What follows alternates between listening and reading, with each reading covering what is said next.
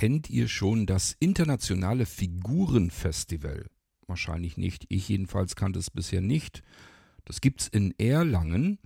Und ähm, da ich selbst dort nicht mal ebenso hinfahren kann, habe ich mir gedacht, wir schicken mal wieder unsere Außenreporterin, unsere hochoffizielle Irgendwasser Außenreporterin, die Dorothee Feuerstein los. Die war dann auch da und hat sich das Ganze mal näher angeschaut und sich auch einige Interviewpartner vors Mikrofon gelockt. Dorothee, erzähl doch mal ein bisschen, was gibt's denn da so in Erlangen? Vom 11. bis 21. Mai 2023 fand in Erlangen wieder das Figurentheater statt. Dieses verteilt sich auf mehrere Spielstätten, zum Beispiel das Markgrafentheater, das Experimentiertheater und weitere Spielorte. Dort versucht man auch immer mehr inklusiv zu sein. Ich habe einige Interviewpartnerinnen versammelt, die sich auch im Vorfeld schon darum gekümmert haben, dass ich die Vorstellungen so gut wie möglich genießen konnte.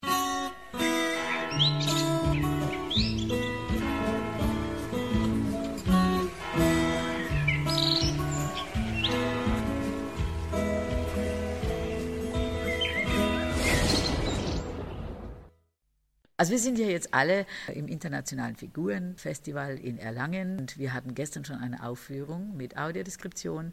Die Audiodeskriptorin dieses Stückes und des gestrigen Stückes ist hier. Stellen Sie sich doch mal kurz vor. Ja, hallo, mein Name ist Swantje Henke und ich freue mich sehr, dass ich jetzt in Erlangen bei dem Festival dabei sein und mitwirken darf. Ich habe die Audiodeskription gestern für Brechts Gespenster vom Berliner Ensemble gemacht und heute mache ich für fünf Exponate von einer mexikanischen Performancegruppe, die Audiodeskription, und bin sehr gespannt. So, wie sind Sie zu dem Job der Audiodeskriptorin gekommen? Ja, also ich bin eigentlich Schauspielerin. Ich habe lange als Schauspielerin am Theater gearbeitet und auch viel als Sprecherin gearbeitet und auch viel Synchron gemacht. Und äh, zu der Audiodeskription kam ich dann eigentlich über einen Freund aus San Francisco, der dort schon lange in diesem Bereich arbeitet. Der ist Choreograf und arbeitet in diesem Accessibility-Bereich, das eben sehbehinderte und blinde Leute auch Zugang zu Tanzperformances haben. Und den habe ich irgendwann besucht und habe mir das da angeschaut. Und er lebt eben auch in Berlin teilweise, hat er hier einen Workshop angeboten für Audiodeskription. Und dann habe ich den gemacht, diesen Workshop. Und das hat mir echt viel Spaß gemacht. Und ich habe auch gemerkt, ich bin dafür ganz gut geeignet. Und dann habe ich direkt danach angefangen, Sachen zu machen. Und das mache ich jetzt schon seit einer Weile. Ist jetzt nicht das Einzige, was ich mache, aber ähm, ich mache das sehr gerne und ich mache das ziemlich viel. Das hier ist jetzt hauptsächlich für Theater gewesen, was er da in San Francisco und in der Bay Area macht. Und da sind die ein bisschen weiter als hier, auf jeden Fall. Der heißt Jess Curtis und der macht dieses Gravity Access Service.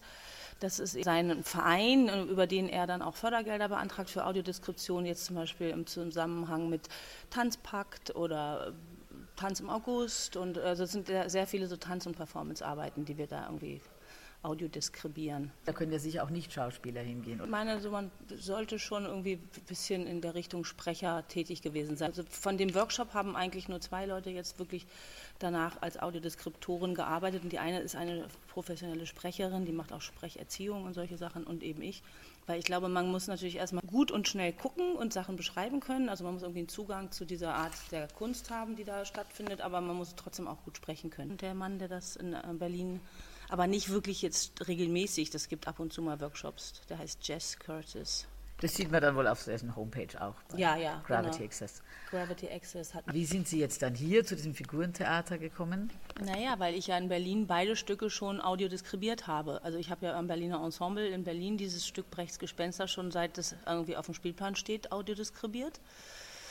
Und das war letztes Jahr im September hatte das Premiere. Und dieses Stück hier zufälligerweise eben auch in Berlin. Da hatte ich auch schon eben, ich habe für beide Stücke schon ein Skript erstellt gehabt in Berlin. Und dieses Stück, was heute läuft, das lief in Berlin in der Schaubude.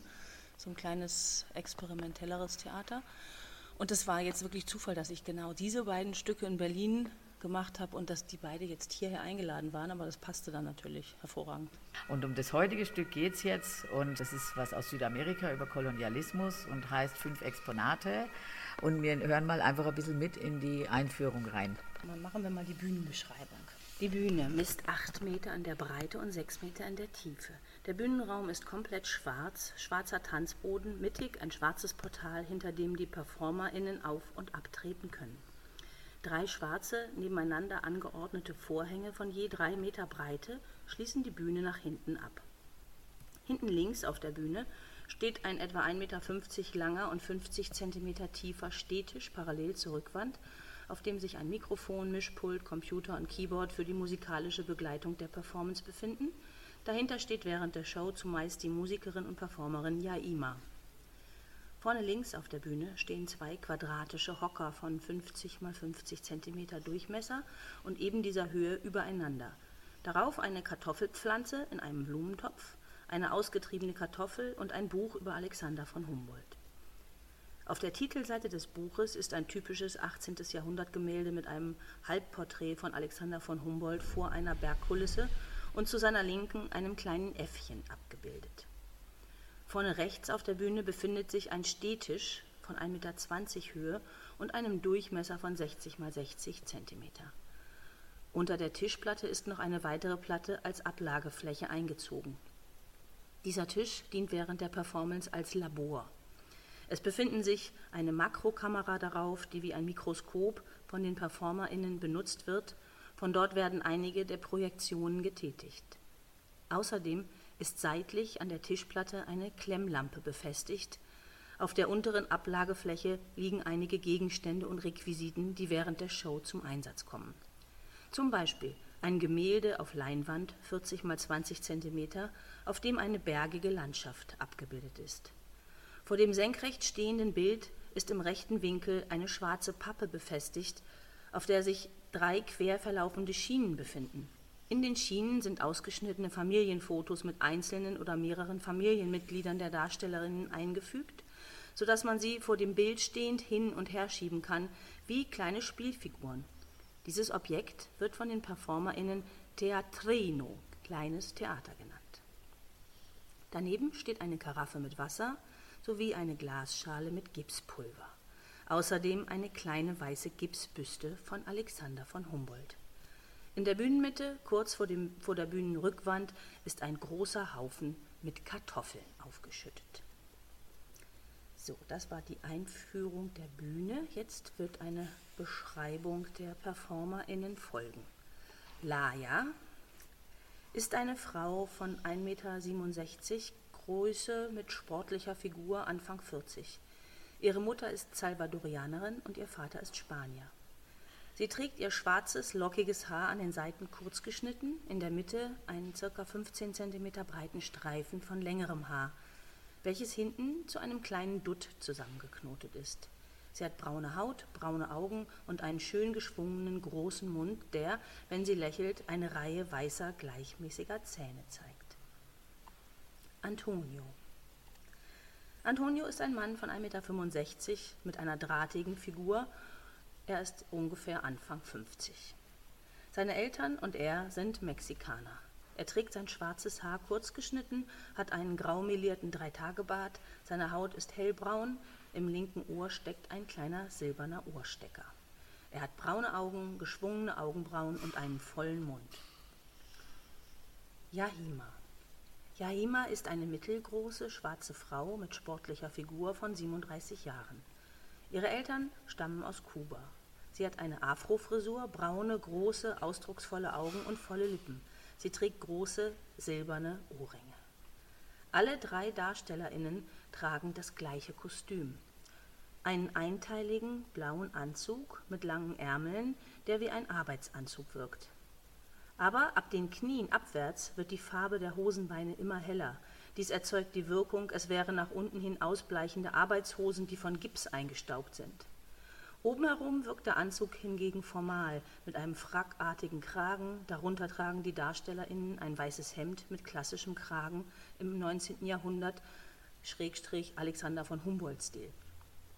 Die beiden weiblichen Darstellerinnen tragen dazu eine schwarze Krawatte, Antonio ein kleines weißes Halstuch. Die Füße aller drei DarstellerInnen stecken in beigen Lederstiefeln mit dicken Gummisohlen. Sehgeschädigte Zuschauer und Zuschauerinnen bekommen vor dem Theater eine Einführung, die Bühnenbeschreibung und die Beschreibung der Darstellenden, die wir gerade gehört haben. Während des Stücks läuft dann eine Bildbeschreibung, die wir dann über kleine Funkgeräte mit Kopfhörern erhalten, so wie auch im Stück zuvor, Brechts Gespenster, wird es auch bei diesem Stück eine Audiodeskription geben. Danach kommt noch die Audiodeskription, genau. die ich bei den Brechts Gespenster als total knackig, kurz, prägnant, kein Wort zu viel, kein Wort zu wenig, dadurch, dass wir jetzt die Einführung schon hatten, empfunden hatte. Und somit konnte man wirklich alles genießen und es wurde nichts drüber gequatscht. Man konnte alles noch hören und immer zwischendurch kamen mal kleine Passagen. Wir hatten kleine Funkkopfhörer auf mit einem Empfangsteil. So konnten wir dann alles genau mitverfolgen, wo jetzt links auf der Bühne, rechts auf der Bühne mit Sehrest konnte ich auch noch ein bisschen gucken. Und hier ist es ja jetzt keine Figuren, sondern die haben diese Objekte mit dem Gips. Was hat es jetzt mit diesem Gips auf? Die bandagieren da irgendwas, oder? also die gipsen einen, einen Darsteller, den Antonio, ein. Der wird eingegipst, so ganz kurz vor Ende.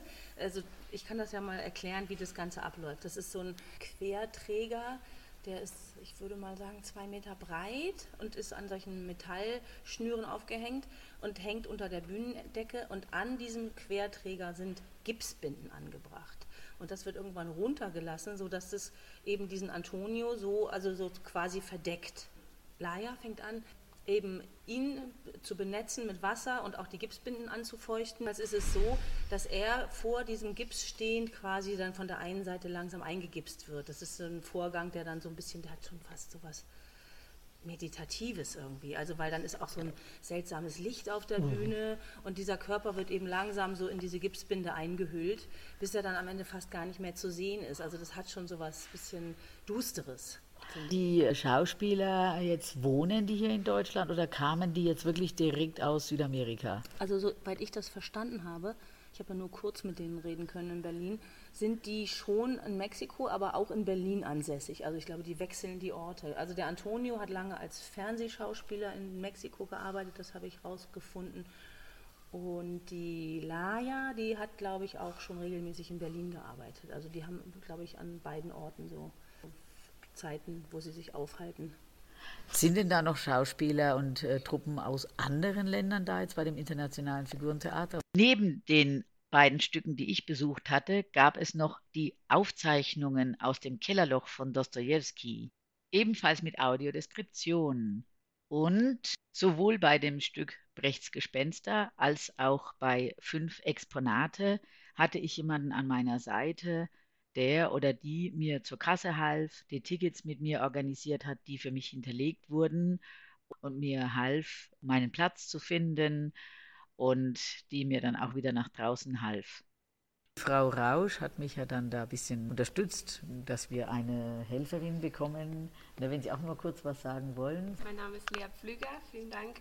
Genau, es gibt tatsächlich verschiedene Gruppen im Internationalen Figurentheaterfestival.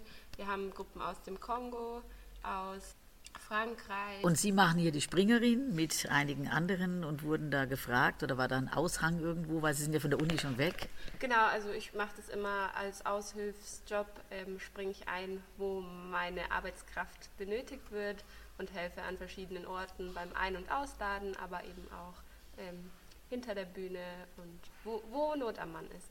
Also eben auch bei Herumführen von Blinden und Sehbehinderten gibt es dann da eine, bei der Homepage vom Figurenfestival so ein... Das Kulturamt wird es organisiert, da bin ich schon einige Jahre dabei und es ist schön immer bekannte Gesichter dann hier wieder zu treffen zu den verschiedenen Festivals. Wie lange geht es? Zehn Tage insgesamt, ja. Zehn Tage. Hier haben wir jetzt die Frau Rausch. Sie sind Organisatorin des ganzen Festivals oder des inklusiven Bereichs? Ich bin Teil eines größeren Teams, das das komplette Festival äh, organisiert, also sowohl was die Programmplanung betrifft, als auch die generelle Organisation.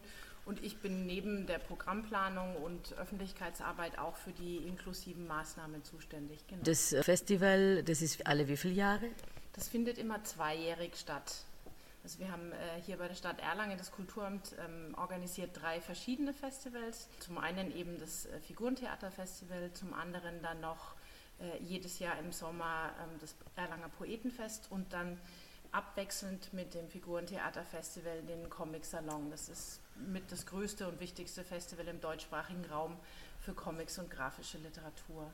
Kriegen wir immer Benachrichtigungen als Blinde und Sehbehinderte, dass es wieder ein äh, Festival mit barrierefreien Anteilen gibt? Mhm. Und unter welchen Kriterien läuft es, dass man sagt, dieses oder Stück wird audiodeskribiert, weil da schon jemand da ist, wie jetzt die Frau Henke, die sagt, ich komme da schon mit? Oder fragen Sie dann auch gezielt äh, Stücke an? Das ist tatsächlich ganz unterschiedlich. Also in diesem Jahr hatten wir Stücke im Programm, also schon vornherein in der Programmplanung äh, berücksichtigt, die tatsächlich schon eine existierende Audiodeskription hatten. Das heißt, wir haben dann die Stücke ähm, sozusagen mit der Audiodeskription angefragt, was natürlich jetzt für ein Festival, das nur zehn Tage alle zwei Jahre stattfindet, deutlich komfortabler ist, weil es ist natürlich ein sehr, sehr großer Aufwand, wenn man ähm, für ein Stück eine Audiodeskription erarbeitet mit einem Team, wo dann natürlich die Autoren und Autorinnen dabei sind, aber natürlich auch blinde Personen, die dann ganz viel Rückmeldung auch geben. Vor vier Jahren war es tatsächlich so, dass wir ähm, ein Stück äh, komplett neu audiodeskribiert haben mit einem Team von ähm, drei Leuten aus Leipzig. Ja, das war natürlich deutlich aufwendiger, ist, ist sicherlich auch kostenintensiver. Aber für uns war das wichtig und es war ein Pilotprojekt letztlich auch. Und jetzt in diesem Jahr war es natürlich einfach super, dass es schon existierende ADs gab. Da das Figurentheaterfestival sich große Mühe gibt, so inklusiv wie möglich zu sein, bietet es natürlich nicht nur für Blinde und Sehbehinderte eine Ausgleichsmöglichkeit, sondern auch für Menschen mit anderen Behinderungen. Welche für andere Behinderungen Hilfen gibt es? Also Sie haben ja sicher Barrierefreiheit, was Rollstühle angeht. Gibt es auch Gebärdensprachdolmetscher? Genau, wir haben immer ähm, so zwischen drei und fünf Stücke, die mit Gebärdensprachdolmetschung angeboten werden. Wir versuchen fürs Festival tatsächlich auch fast alle Spielorte, also die größeren Spielorte, mit äh, temporären Induktionsanlagen für Schwerhörige einzurichten und rollstuhlgerechte Zugänge zu schaffen, entweder über Rampen oder eben gleich, dass man versucht, ebenerdige Spielorte zu finden. Das sind, ähm, sage ich jetzt mal, Maßnahmen, die wir angehen. Das Figurentheater als Genre ist aber letztlich sowieso, finde ich, schon ein relativ inklusives Genre generell, weil es zum Beispiel äh, im Vergleich zum Sprechtheater komplett ohne Sprache auch oft auskommen kann, weil es eben auf einer visuellen Ebene sehr häufig funktioniert. Das ist natürlich jetzt dann eine größere Herausforderung für blinde und sehbeeinträchtigte Menschen. Für schwerhörige Menschen und auch für Schwerhörige ist es natürlich dann ein, ein leichterer Zugang, weil sie eben nicht über die Sprache den Zugang zu den Stücken unbedingt finden müssen. Aber es ist auch für Menschen mit kognitiven Einschränkungen, das wollte ich nämlich gerade fragen, haben ja. Sie auch Stücke mit leichter Sprache? Hatten wir bisher noch nicht tatsächlich. Auf der Webseite gibt es eine Erklärung, was das Festival ist und auch Hinweise zu verschiedenen Stücken in leichter Sprache. Aber in leichter Sprache direkt äh, haben wir jetzt beim Figurentheaterfestival nichts.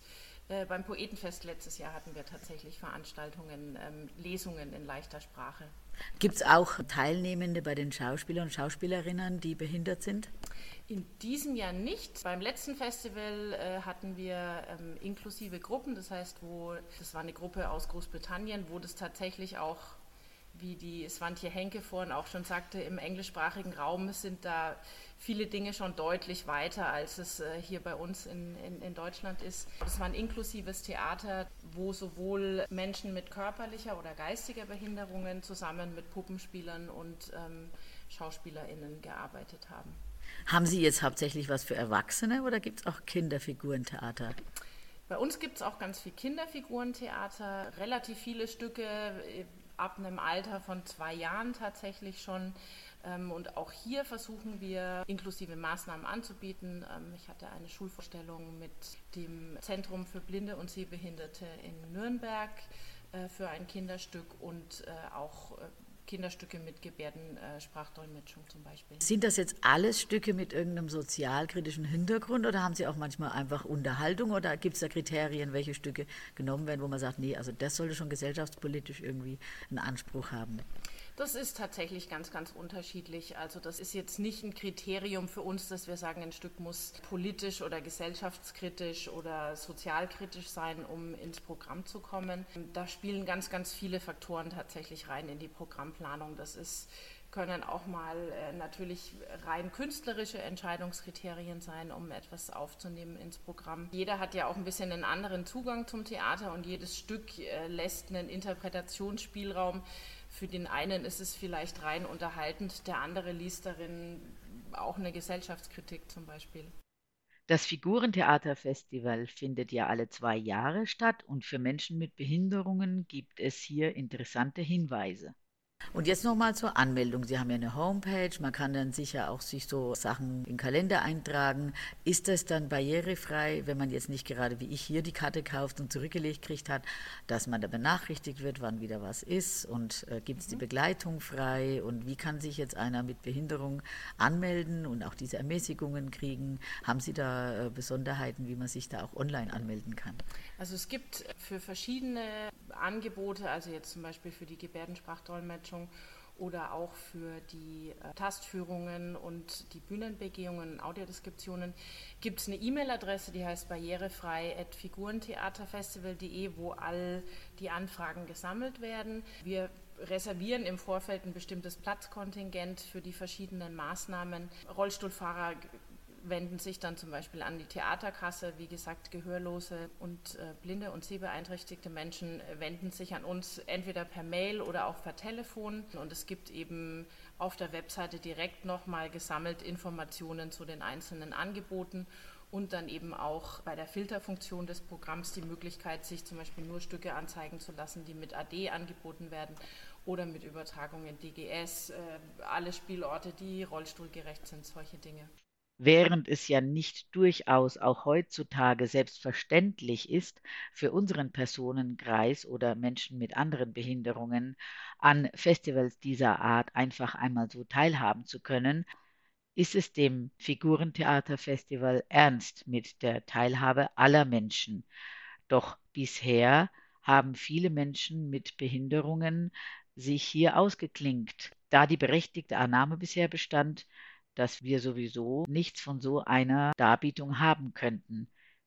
Da sich dies nun mehr und mehr ändert, sind auch wir aufgerufen, uns die entsprechenden Programmpunkte und Hinweise zu erschließen. Ich habe vielleicht noch die Anmerkung, dass ich mich natürlich freue, wenn vielleicht dieser Beitrag auch dazu führt, dass wir andere Menschen auch fürs Figurentheater noch begeistern können. Ich denke mir dann immer, es ist schön, dass man solche Dinge auf Webseiten stellt und da auch Möglichkeiten schafft. So stelle ich mir das zumindest vor. Sie können mich da gerne korrigieren. Man schaut ja jetzt zum Beispiel als, als sehbeeinträchtigter Mensch nicht zwangsläufig auf die Webseite von einem sehr visuellen Festival. Das heißt, wir müssen andere Mittel und Wege finden, diese Informationen ähm, dann wirklich auch an die Zielgruppe Zielgruppe zu bringen. Und ich freue mich, wenn da das Interesse auch ähm, weiter steigen wird, ähm, möchte aber auch ganz klar sagen, dass es für uns jetzt kein Kriterium ist. Wir machen das nicht äh, fest an der Zahl der, der Besucherinnen, die das Ganze dann nutzen wollen, sondern für mich ist jede einzelne Person, die an dem Festival teilnehmen kann, durch diese Maßnahmen ein großer Gewinn und ob es jetzt eine oder zehn ist, das ist für uns kein Kriterium, um weiter inklusiv arbeiten zu wollen. Der Ansatz ist, es ist jeder sowieso schon inkludiert, es ist von vornherein schon da und man kann es dann nutzen einfach. Also genau. nicht wie viele machen es jetzt, sondern es ist eben schon so bereitet, dass jeder schon von vornherein dabei ist. Das ja. ist ja eigentlich der Ansatz der Inklusion. Wenn ich sonst eben was höre wie äh, irgendwas Visuelles oder wie Sie schon sagten, so ein Figurentheater oder Pantomime, denke ich auch nur, er braucht gar nicht hinzugehen. Und wenn irgendwann mal der Zeitpunkt kommt, wenn wir das gar nicht mehr erst sagen, sondern von vornherein schon denken, na, schauen wir mal, was für uns da drin ist. Das wäre doch schön. Welcher Weg ist da der beste, frage ich mich immer, weil Leute wollen das anbieten und wollen irgendwie das, wollen barrierefrei sein, aber dann stehen sie alle ratlos vor diesem, wie erreichen wir die? Wie erreichen wir die eigentlich? Ja. Und das ist eigentlich die Hauptfrage. Und ich würde halt wirklich gerne wissen, was, was wäre denn für Blinde und Sehbehinderte irgendwie so, so, wenn sie sich das wünschen könnten, der beste Weg, dass man sie erreicht, um sie einzuladen. Weil ich meine, immerhin sind sie jahrzehntelang exkludiert gewesen von diesen Veranstaltungen und jetzt sind sie plötzlich gewünscht und jetzt muss man sie irgendwie dazu bringen, dass sie dann auch kommen. Das ist natürlich so ja. ein schwieriger Vorgang. Das würde ich super interessant finden, wie man da vorgeht, dass man das wirklich niedrigschwellig macht. Deswegen machen wir so eine Radiosendung. Bedanke ich mich für das Interview. Interview. Noch einmal die Kontaktdaten im Einzelnen. Per E-Mail barrierefrei at figurentheaterfestival.de Per Fax kann man sich ebenfalls anmelden unter 09 131 8614 11. Per Telefon unter 09 131 8614 14. Wer jetzt nicht mitschreiben konnte, kann sich auch an ohrenblicke.radio-z.net wenden.